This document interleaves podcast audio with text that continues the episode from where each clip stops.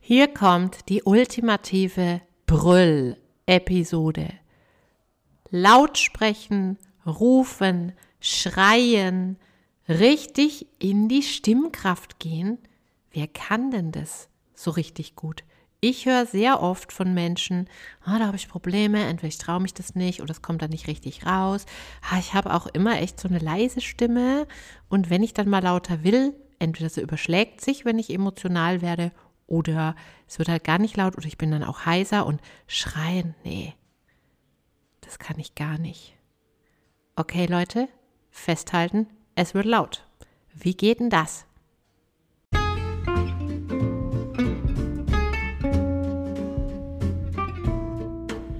Herzlich willkommen zum Vocal Espresso, dem knackigen, kompakten Podcast für deine Sing- und Sprechstimme. Frei singen aus dem tiefsten Inneren deines Wesens, so wie du es dir wünschst. Kompetent kommunizieren über deine Sprechstimme, auch unter Druck und Stress. Lass uns jeden Tag ein bisschen besser werden. Gemeinsam. Ich bin Antje von Stimme Nürnberg und los geht's. Wir hatten es schon ein paar Mal davon, laute, kraftvolle Sounds, egal ob beim Sprechen oder Singen, vertragen eines nicht. Luft. Also, wenn du versuchst, lauter zu reden, indem du richtig viel Luft damit durchschiebst und es macht jemand, der noch nicht viel Erfahrung mit Stimmtraining hat, leider, das schlägt dir sehr schnell auf die Stimme. Wirklich laut wird's nicht. Es gibt so eine Luftigkeit, was gepresstes und all diese Luftnebengeräusche nehmen dir eigentlich ganz viel Substanz von deiner Stimme weg. Damit es laut werden kann, müssen deine Stimmlippen sehr dicht schließen und sehr viel Kontakt haben beim Schwingen. Ja, sehr viel Körper drin, also sehr viel Berührungsfläche von der Stimmlippe. Wir nennen das auch Masse. Masse verträgt sich mit Luftdruck nicht. Masse kann nur entstehen, also richtig guter Kontakt, wenn nicht ständig die Luft versucht, die Stimmlippen extremer auseinander zu pusten. Macht das Sinn? Ja? Gut, aber jetzt, wie kriegt man denn sowas hin? Da haben wir verschiedene Möglichkeiten, wie wir das tun können. All diese Möglichkeiten, die ich dir jetzt verrate, die sind zwar im Stimmtraining gang und gäbe, aber eigentlich sind es die Dinge, die wir normalerweise eh tun, wenn wir es uns trauen. Dann gehen wir nämlich genauso mit unserer Stimme um. Wer kennt die Babys nicht, die wirklich laut werden können? Ha? Und die haben auch eine ersten Stimmtraining bei der Dr. Stimme gemacht. Ne? Also zurück zu dieser Urkraft. Als Erwachsener braucht man da immer ein bisschen mehr Erklärung und ein bisschen Training, aber dann schaffen wir das auch ganz gut. Und das ist so befreiend, wenn man mal laut werden kann. Ich komme jetzt mal nicht mehr mit der ollen Kamelle, dass man dabei natürlich auch sehr weit den Mund öffnen muss. Ne?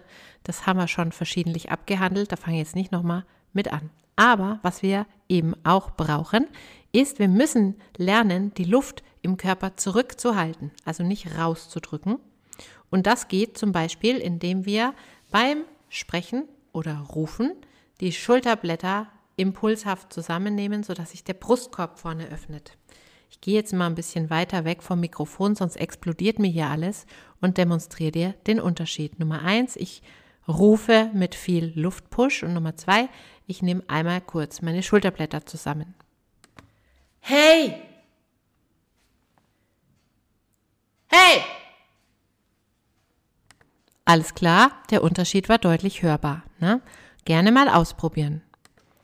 Und Nummer zwei, es muss zusätzlich noch eine Klangeinstellung im Mundraum erfolgen, die die Stimme greller und brillanter klingen lässt. Dann kann sie richtig laut werden. Dafür haben wir zwei Möglichkeiten, entweder Biss oder Twang. Klugscheiße Alert, was ist Biss und was ist Twang?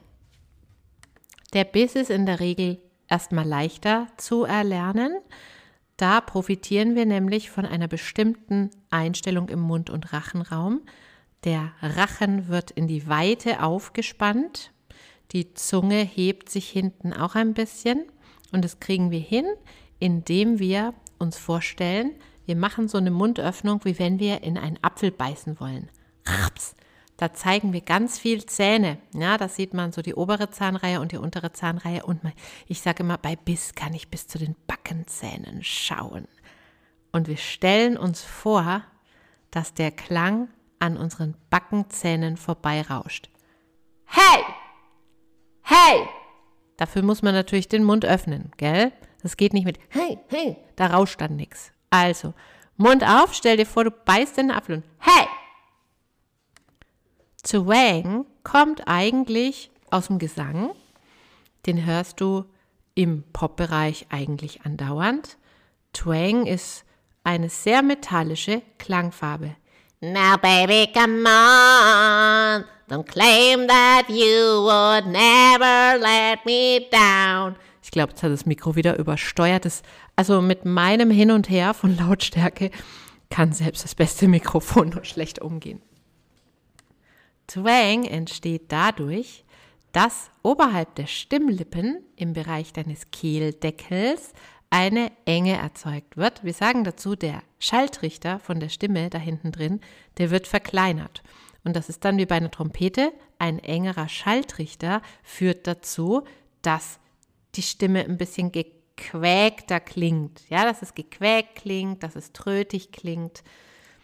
Das kommt dadurch zustande, dass wir sehr viel Obertöne dann im Sound drin haben und das dringt durch. Babys, wenn sie schreien, ja, die twängen andauernd. Da kannst du schon sehen, wie natürlich das ist. Und als Erwachsener denkt man, Herrschaftszeiten, wie kriege ich denn die Lautstärke her? Und der Baby Cry ist zum Beispiel auch eine Technik, die ich verwende, wenn ich mit Sängern oder auch Sprechern Twang übe. Wenn du das machst, wirst du merken, dass deine Zunge, wenn das richtig gelingt, hinten die Backenzähne berührt, die oberen Backenzähne. Das ist eine Folge davon, dass der Kehlkopf sich etwas hochzieht, ähm, dass die Epiglottis ein bisschen eng macht, ne, dass wir einfach im Rachen diese Enge erzeugen können. Und das sind die natürlichen Schrauben, die wir, wenn wir frei rufen, frei laut sprechen können, sowieso benutzen würden.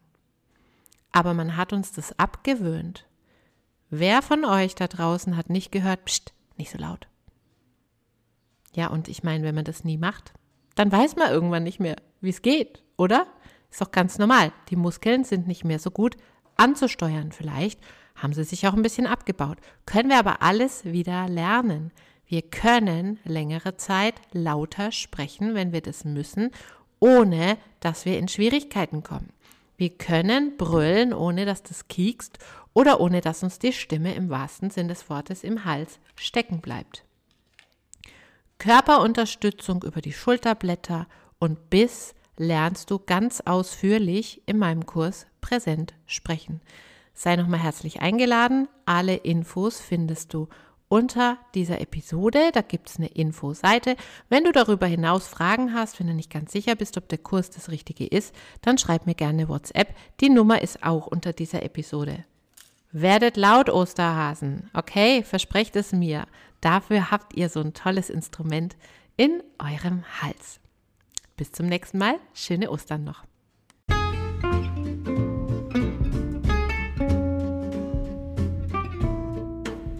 Abonniere den Vocal Espresso und verpasse so keine Folge mehr. So wird deine Stimme jeden Tag ein Stückchen stärker und ein Stückchen mehr du.